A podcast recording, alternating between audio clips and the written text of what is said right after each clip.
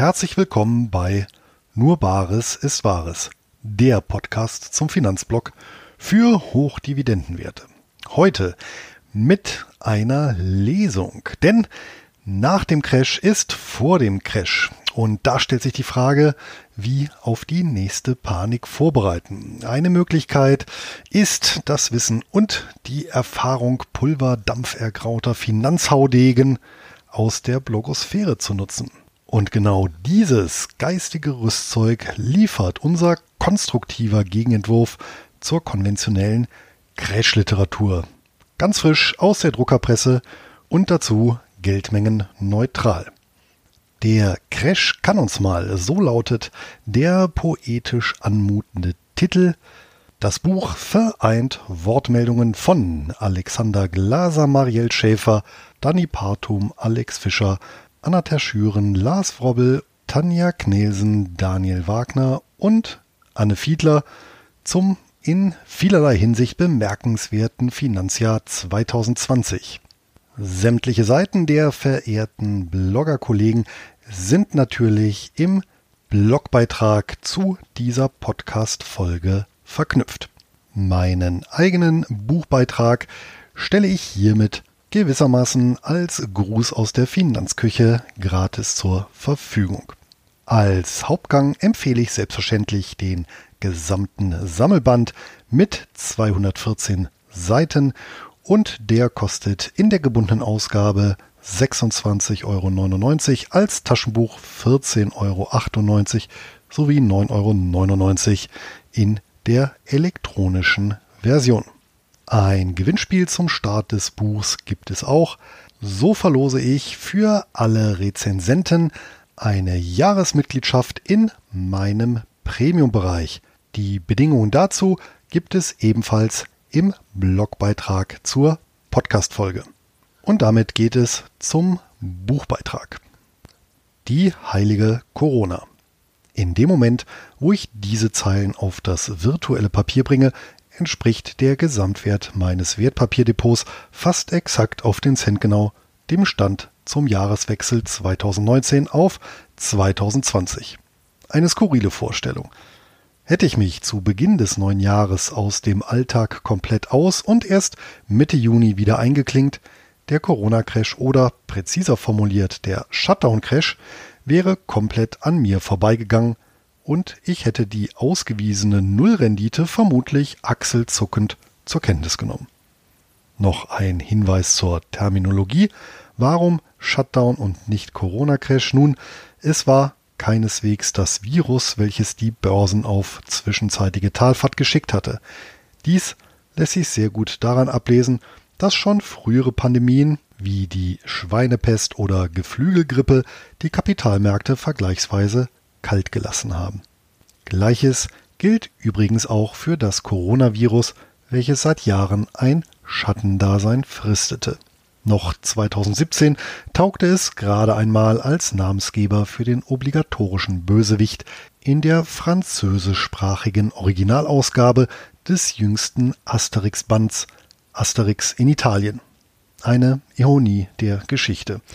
Erst als sich drastische realwirtschaftliche Auswirkungen durch das nahezu weltweite Schockfrosten der ökonomischen Aktivitäten seitens der öffentlichen Hand abzeichneten, startete ab dem 20. Februar 2020 der mittlerweile legendäre Abverkauf. Hierauf wird zurückzukommen sein. Der 20. Februar markiert übrigens auch einen von zwei Gedenktagen der heiligen Stephana, einer frühchristlichen Märtyrerin, die auf äußerst unappetitliche Weise im Jahr 177 nach Christus aus dem Leben befördert worden sein soll. Bekannt ist sie allerdings weniger unter ihrem griechischen, denn unter dem latinisierten Namen Corona, zu Deutsch Krone, weshalb sie Gläubigen unter anderem als Schutzpatronin in Geldangelegenheiten gilt. Zurück zu den Anfängen. Zeitsprung. 1817 Jahre später, inmitten des bis dato längsten Bullenmarkts der Geschichte, erwarb ich mein erstes börsennotiertes Wertpapier. Von einem Teil meines ersten Gehalts sowie Sparrücklagen kaufte ich im August 1994 eine mir mittlerweile entfallene Anzahl von Aktien der Bayer AG. Die Order gab ich am Tresen in der Filiale der örtlichen Sparkasse auf. Den Auftrag durfte ich noch handschriftlich auf Durchschlagspapier quittieren, ganz ohne umfassende Belehrung seitens meiner Kundenbetreuerin. Warum die Bayer AG? Die Kaufentscheidung folgte ebenso wie die Wahl meines Lieblingsfußballvereins Jahre zuvor einer Variante des Prinzips der sozialen Bewährtheit. Eine von mir nach wie vor verehrte und gefühlte Tante, eigentlich eine Cousine meiner Mutter, arbeitete seinerzeit beim Leverkusener Chemiekonzern. Des hanebüchenen Ansatzes zum Trotz hatte ich das Glück, in dieser Boomphase so gut wie nichts falsch machen zu können. Dasselbe galt glücklicherweise auch für den ersten Crash, den ich drei Jahre später ohnmächtig über mich ergehen lassen musste, als im Sommer 1997 die Asienkrise die Weltbörsen in die Knie gehen ließ. Ohnmächtig deswegen, da ich mich seinerzeit in Spanien im Urlaub befand und keinerlei Möglichkeit hatte, auf mein Depot zurückzugreifen bzw. eine Order aufzugeben. Zu manch richtiger Entscheidung im Leben kommt es bisweilen auch deshalb, weil die Tür zur falschen Entscheidung verschlossen ist. Als ich Wochen später wieder handlungsfähig war, lag das Kind ohnehin schon im Brunnen und das Gemüt war wieder heruntergekühlt. Exakt ein Jahr später durfte ich ein weiteres Mal meine Nerven stählen lassen, als die Russland- und LTCM-Krise die Kurse rund um den Globus in den Keller schickte, derweil ich mich erneut im Urlaub befand. Beim dritten großen Crash in meinem Börsianer-Dasein sollte ich schließlich mehr Glück haben, dem die Lektüre geeigneter Literatur ein wenig nachhalf. Festgebrannt in mein Gedächtnis hat sich jener entscheidende Tag im Herbst 1999 gegen Ende der zum Bersten aufgepumpten Dotcom-Blase, die noch fröhlich Kursraketen in den Börsenhimmel schossen. Schon fast gespenstisch still war es, als ich seinerzeit den Wohnbereich unseres Studentenwohnheims betrat. Gebannt war der Blick der Mehrheit meiner paralysierten Kommilitonen auf den Teletext von NTV gerichtet. Dem Tunnelblick verfallen waren selbst jene, die bis dato nicht gerade durch ihr übermäßiges Interesse an der Entwicklung der internationalen Finanzmärkte aufgefallen waren. Diese Szene rief mir einen Ausspruch ins Gedächtnis, den Joseph Kennedy Großinvestor und Vater des späteren US-amerikanischen Präsidenten John F. Kennedy, wenige Monate vor dem Börsencrash von 1929 getätigt haben soll. Zitat Wenn schon Schuhputzer dir Aktientipps geben, ist es Zeit, Aktien zu verkaufen. Zitat Ende. Diese spontane Eingebung hat mir viel Geld gespart. Der Dotcom-Crash im Frühjahr beendete den 113 Monate währenden Bullmarkt, dessen Länge in den USA im Spätsommer 2018 noch getoppt werden sollte und leitete ein verlorenes Jahrzehnt ein. Der Schaden für die ohnehin schwach ausgeprägte Aktionärskultur hierzulande ist noch nicht einmal mit eingerechnet. Bargeld statt Buchgewinn. Von den vielen aufgesogenen und zahlreichen erprobten Kursgewinnstrategien schlichtweg übersättigt, besann ich mich mitten im Börsental der Tränen einer schlichten Volksweisheit. Nur Bares ist Wahres. Also weg vom Differenzgeschäft hin zur Einkommenserzielung. Bei der Sondierung des kanadischen Wertpapiermarkts stieß ich im Jahr 2002 dann auf eine börsennotierte Wertpapiergattung, die sich durch hohe Dividendenrenditen und ein monatliches Ausschüttungsintervall auszeichnete. Der perfekte Hebel für ein regelmäßiges und automatisiertes Zweiteinkommen. Die nachfolgenden Recherchen förderten weltweit zahlreiche weitere Hochdividendenwerte und ertragsstarke Anlagen mit ähnlichen Merkmalen zutage. Ich hatte mein Thema gefunden. Hochdividendenwerte bzw. ausschüttungsstarke Wertpapiere stellten daraufhin recht bald das Flaggschiff meiner persönlichen Geldanlage sowie mittlerweile einen erklecklichen Anteil meines Einkommens dar. Mit ihnen sollte ich dann auch in voller Bandbreite durch die nächsten beiden globalen Abstürze an den Finanzmärkten hindurchmarschieren. Wie schon dem Dotcom-Crash, so haften auch der Weltfinanzkrise zwischen 2007 und 2009 und dem Shutdown-Crash im Februar und März 2020, konkret dem jeweiligen Umschlagen der Situation, etwas höchst Janusköpfiges an. Bereits im römischen Pantheon nahm der doppelgesichtige Gott eine Ausnahmestellung ein. Er ist nicht nur ohne Entsprechung in all den anderen Astralkulten der Antike, im Gegensatz zu seinen Mitgottheiten ist er zudem ein wandelnder Widerspruch, eine Allegorie auf Anfang und Ende, Vergangenheit und Zukunft, Leben und Tod, Boom und Bast. Das machte ihn zutiefst menschlich und vermutlich liegt darin auch die Tatsache begründet, dass er sich in Rom so großer Beliebtheit erfreute. Immerhin begrüßen wir ihn noch heute bei jedem Jahreswechsel und erweisen ihm beim unvermeidlichen Rück- und Ausblick unsere Referenz. Würde Janus heute noch verehrt werden, er wäre auch der Börsengott schlechthin, welcher ebenso regelmäßig wie unvermutet seine Antlitze auf dem Parkett aufblitzen lässt. Und das mit Vorliebe direkt hintereinander. So auch 2020. Gerade einmal wenige Wochen ist es her, da herrschte angesichts der hohen Bewertungen quer über alle Vermögensklassen und den Globus hinweg noch der blanke Anlagenotstand. An letzterem Umstand hat sich nichts geändert. Allerdings wird dieser nunmehr durch hohe Unsicherheit ebenfalls quer über alle Vermögensklassen und weltweit begründet. Keine Frage, die internationalen Kapitalmärkte befinden sich seit dem 20. Februar im Angstmodus und wer nicht nur von der Seitenlinie zuschaut, darf zumindest später behaupten, an einem säkularen Ereignis teilgenommen zu haben. Drei Besonderheiten sowie drei Lektionen hat mir die jüngste Vergangenheit besonders eindrücklich vor Augen geführt. Erste Besonderheit die Geschwindigkeit. Bemerkenswert ist zum einen die Geschwindigkeit, mit der nahezu global synchron neue Tiefs vermeldet wurden. Innerhalb von nur vier Wochen verlor der deutsche Aktienindex DAX von seinem Hoch ausgerechnet rund 40 Prozent. Mit 37 Prozent im Minus stand es um den Dow Jones Industrial Average kaum besser. Lediglich im legendären Oktober 1929 ging es noch einen Tick rasanter bergab. Davor ereignete sich Vergleichbares das letzte Mal im Mai 1837, also vor einer beträchtlichen Weile.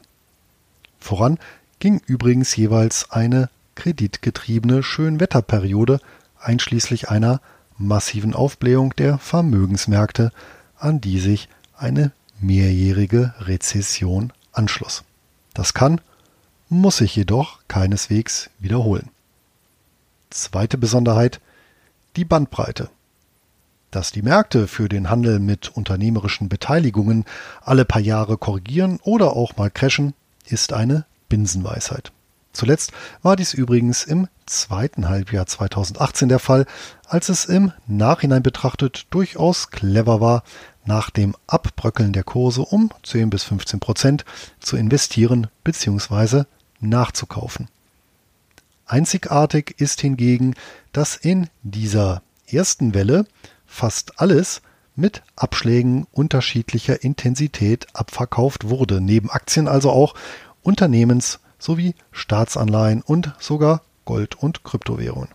Ergänzend sei angemerkt, dass es sich bei besagten Staatsanleihen nicht um Papiere notorischer Pleitekandidaten wie beispielsweise Argentinien handelte. Selbst ein Korb internationaler mit Doppel- und Dreifach A bewerteter Titel, also die bestbeleumundetsten Forderungen, die derzeit überhaupt gehandelt werden, verlor in der Spitze über 10 Prozent. Das sind genau jene Papiere, die in der Finanzwirtschaft zur Risikoklasse 1 gezählt und üblicherweise sehr sicherheitsbedachten Anlegern anempfohlen werden. Dritte Besonderheit, die Unsicherheit. Mitte März signalisierte der vom Nachrichtensender CNN täglich berechnete Fear and Greed Index mit zwei von 100 Punkten extreme, um nicht zu sagen kaum noch zu steigernde Angst. Noch Anfang des Jahres, Janus lässt grüßen, stand der Indikator bei über 95 Punkten, also kaum noch zu steigernder Gier. Einher mit Angst vor Verlusten ging offenbar auch die Angst vor verpassten Chancen, Fear of Missing Out bzw. FOMO, die perfekte Melange für eine ausgeprägte Borderline-Börse. So waren denn Tagesverluste von 25 Prozent und mehr selbst bei Aktien solider Großunternehmen keine Seltenheit. Ebenso wenig wie Tagesgewinne in derselben Größenordnung. Bisweilen sogar aufeinanderfolgend. Auch das dürfte in dieser Ausprägung kein lebender Börsianer bisher so erlebt haben. Der kapitale schwarze Schwan in der Erscheinungsform des Shutdown-Crashs auf Makroebene brütete auf Mikroebene in kürzester Zeit zahlreiche Junge aus. Zumindest bezüglich klassischer Anlegerfehler reimt sich die Geschichte nicht nur, sie wiederholt sich tatsächlich.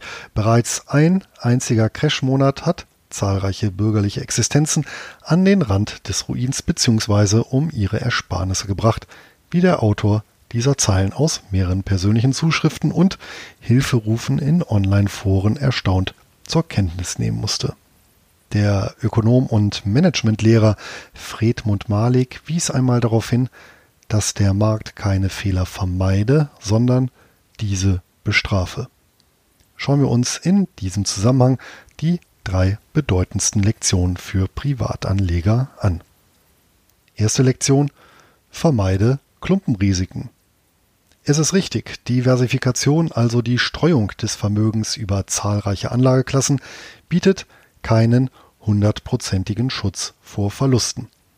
Das gilt allemal, wenn Sentimentindikatoren wie der CNN-Index unter die Panikschwelle fallen.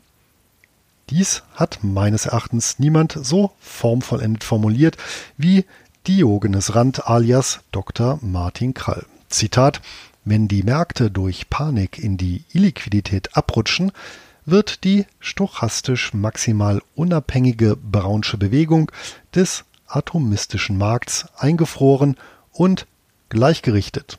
Zitat Ende. Das bedeutet freilich nicht, dass Diversifikation falsch und noch weniger, dass die Konzentration der Mittel richtig ist. Dies sollten sich insbesondere Einkommensinvestoren zu Herzen nehmen, deren primäres Ziel darin besteht, laufende Einnahmen zu generieren und eben nicht Kursgewinne zu erzielen. Sie können durch Streuung ihr Risiko verringern, ohne an Rendite einzubüßen. Genau deshalb wird das Eingehen von Klumpenrisiken auch nicht mit Überrenditen honoriert. Zu spüren bekommen haben das beispielsweise Anleger, die jüngst stark im Bereich der Energieinfrastruktur disponiert waren, wo sich der Ölpreisverfall Crash verschärfend ausgewirkt hat. Auf die Spitze getrieben hat es ein Anleger, der vor wenigen Monaten der Meinung war, sein gesamtes Vermögen in ein einziges, ausfallsicheres Papier zu stecken. Seine Lieblingsaktie Royal Dutch Shell. Ob er nach über 60% Minus in der Spitze zur Erkenntnis gekommen ist, dass sich Polygamie zumindest an der Börse auf jeden Fall auszahlen kann? Zweite Lektion. Kaufe nur, was du verstehst. Ebenfalls ein immer wieder zu beobachtender Klassiker ist die allzu sorglose Investition, ohne den Beipackzettel gelesen zu haben. Wer jedoch mehr investigative Energie in den Kauf eines Kühlschranks oder die Planung des Sommerurlaubs als in die Auswahl und das Verständnis von Geldanlagen steckt, kann entsprechende Rendite-Risikoprofile und damit die Eignung einer Investitionsmöglichkeit für die persönliche Vermögensplanung logischerweise nicht beurteilen. Hinzu kommt in Schönwetterzeiten die sukzessive abnehmende Risikosensibilität, eine Wahrnehmungsverzerrung, die nur allzu oft in Unwetterperioden Janus ihre Referenz erweist. So wie bei jenem Anleger, der in guten Zeiten unwissentlich einen Gutteil seines Vermögens in eine Double Leveraged Mortgage Real Estate Investment Trust Exchange Traded Note investiert hat. Ja, das Papier ist so riskant, wie es sich anhört, auch wenn als Emittent die Schweizer UBS firmiert. Mitte März wurde es im Einklang mit den Emissionsbedingungen zwangsliquidiert, für alle Anteilseigner faktisch ein Totalverlust. Zuletzt beschäftigte den Anleger, ob denn nunmehr die Zinszahlungen weiter fließen würden und er an den künftigen Kurssteigerungen partizipieren könne.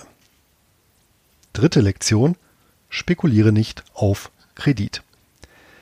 Wen in seinem Leben die Aussicht reizt, einmal Lehman Brothers im Westentaschenformat durchzuspielen, sollte hierfür nach Möglichkeit Wertpapiere auf Kredit erwerben. Dabei gilt, je höher der Hebel, desto besser die Chance. Internationale Broker gewähren üblicherweise eine Margin von 50 Prozent. Will heißen, zahle 1 Euro ein und investiere 2. Hört sich gut an und rechnet sich angesichts von Niedrigzinsen. Warum also nicht Euro für 2,5 Prozent pro Jahr aufnehmen und Royal Dutch Shell in Pfund kaufen, wenn allein die Dividendenrendite über 6 Prozent beträgt und der Konzern seit 1945 die Ausschüttungen nie ausgesetzt oder gekürzt hat. Nun, der Teufel ist bekanntlich ein Eichhörnchen und meldet sich pünktlich zum ungünstigsten Zeitpunkt mit dem Margin Call. Dieser dürfte beispielsweise einen Anleger ereilt haben, der seine Zinsverpflichtungen vor Corona aus den Dividendenzahlungen bedienen konnte und noch vor den Tiefständen hauchdünn über der Beleihungsquote meanderte. Parallel dazu flatterte zudem die Kündigung seines Arbeitgebers herein. Merke, wer Eigenkapital investiert, verliert maximal seinen Einsatz. Wer Fremdkapital investiert, kann sich ruinieren. Zudem mangelt es dem Kreditspekulanten an der wichtigsten Ressource überhaupt, die zumindest an den Finanzmärkten vieles heilen kann. Zeit. Sofern das Kind nicht auf den Grund des Brunnens gefallen ist, was hoffentlich auf die Leserschaft zutrifft, stellt sich konsequenterweise die Frage nach der Positionierung für die kommenden, mit Sicherheit nicht minder turbulenten Zeiten in der Finanz ebenso wie in der Realwirtschaft. Immerhin wurde Janus von der Kaufmannschaft Roms auch als Schutzgottheit der Unternehmen verehrt. Welches Gesicht hat er der Zukunft zugewandt und was mag sein Blick verheißen? Diesbezüglich musste selbst das Universalgenie Sir Isaac Newton vor exakt 300 Jahren nach einer kapitalen Fehlspekulation im Zuge des sogenannten Südseeschwindels konstatieren, Zitat, ich kann zwar die Bewegungen der Himmelskörper berechnen, aber nicht die Verrücktheit der Menschen. Zitat Ende. Die ehrliche Antwort auf obige Frage lautet daher, das weiß wohl nur der liebe Gott. Und in der Tat, eine erste Näherungslösung bietet der Rückgriff auf ein religiöses Werk, welches seinen über die Jahrhunderte bis in die jüngere Gegenwart leidgeprüften Lesern auch unter widrigsten Umständen half, Vermögen aufzubauen, zu erhalten und zu mehren. Eine zeitlose Formel. Die Rede ist vom babylonischen Talmud, in welchem die Überlieferungen bedeutender rabbinischer Gelehrtengenerationen zusammengetragen wurden, die das Werk weit über den Status eines reinen Geschichts-, Moral- und Regelbuchs erheben. Es bündelt zusätzlich eine Vielzahl schier zeitloser Alltagsweisheiten in durchweg praxisorientierte Handlungsimperative. Die auch als Drei-Speichen-Regel bekannte Empfehlung Rabbi Isaac Ba'aha zur Ordnung der Finanzen ist im Traktat Baba Metzia festgehalten. Zitat Man soll sein Vermögen stets in drei Teile teilen. Ein Drittel Land, ein Drittel Handelswaren und ein Drittel Bar zur Hand. Zitat Ende. Diese Formel diente übrigens auch dem deutschen Dichterfürsten Johann Wolfgang von Goethe als Kompass der so sein Millionenvermögen erfolgreich durch historisch höchst anspruchsvolle Gezeiten navigieren konnte. In die Gegenwart übertragen entspricht dies einem Breit über Immobilien, Land, Aktien bzw. Unternehmensbeteiligungen, Handelswaren sowie Liquidität in Form von Barrücklagen, Anleihen und Edelmetallen, bar zur Hand gestreuten Anlagemix und wird heutzutage sogar unter dem Begriff der modernen Portfoliotheorie akademisch gelehrt. Praktischerweise lässt sich diese Vermögensallokation auf Wunsch komplett mit börsennotierten Wertpapieren abbilden und das im Gegensatz zu Antike, Mittelalter und früher Neuzeit sogar global. Bei Wahl des richtigen Brokers fallen dafür vernachlässigbare Kosten an, so dass der Ansatz auch relativ kleinen Vermögen zugänglich ist. Die Quoten müssen freilich der individuellen Präferenz sowie Lage und hierbei besonders der Risikotoleranz und Risikotragfähigkeit angepasst werden. Das gilt insbesondere für die Barreserve. Und ja, die ist zwingend in der Währung zu halten, in der üblicherweise Zahlungsverpflichtungen zu leisten sind. Die Risikotoleranz beschreibt dabei das Ausmaß, Verluste emotional auszuhalten, also beispielsweise Kursverluste aussitzen zu können, ohne die angstgetriebene Reißleine zu ziehen und die selbst auferlegte Strategie bzw. Anlageregeln willkürlich zu ändern. Die Risikotragfähigkeit beschreibt dagegen die Verlusthöhe, die sich ein Anleger tatsächlich, also unabhängig von seinem Nervenkostüm, leisten kann. Sie wird im Wesentlichen von absehbaren Ausgaben bestimmt und schwankt daher in Abhängigkeit des Lebensstils. Das Wichtigste zuletzt. Der so ermittelte Anlagemix bzw. die einmal festgelegte Vermögensverteilung gilt es dann in regelmäßigen Abständen wieder in Balance zu bringen, da sich die verschiedenen Anlageklassen über die Zeit meist unterschiedlich entwickeln. Diese sogenannte Rebalancierung hat zudem den Charme, dass der Anleger automatisch antizyklisch vorgeht. Ansonsten sollten es Privatanleger der Crew von Odysseus gleichtun und die Gehörgänge mit Wachs versiegeln, um nicht den Sirenengesängen der Finanzpresse zu erliegen und sich in Ataraxie zu üben, sprich den Anlagemix zu halten, komme was wolle. Hierzu gehört auch, den wichtigsten Vermögenswert überhaupt zu pflegen, das eigene Humankapital. Allein diesen vermag kein noch so großer Crash zu entwerten und kein noch so totalitäres System zu enteignen. Vor diesem Hintergrund kann dann auch die verordnete häusliche Beschulung des Nachwuchses eine segensreiche Wirkung entfalten.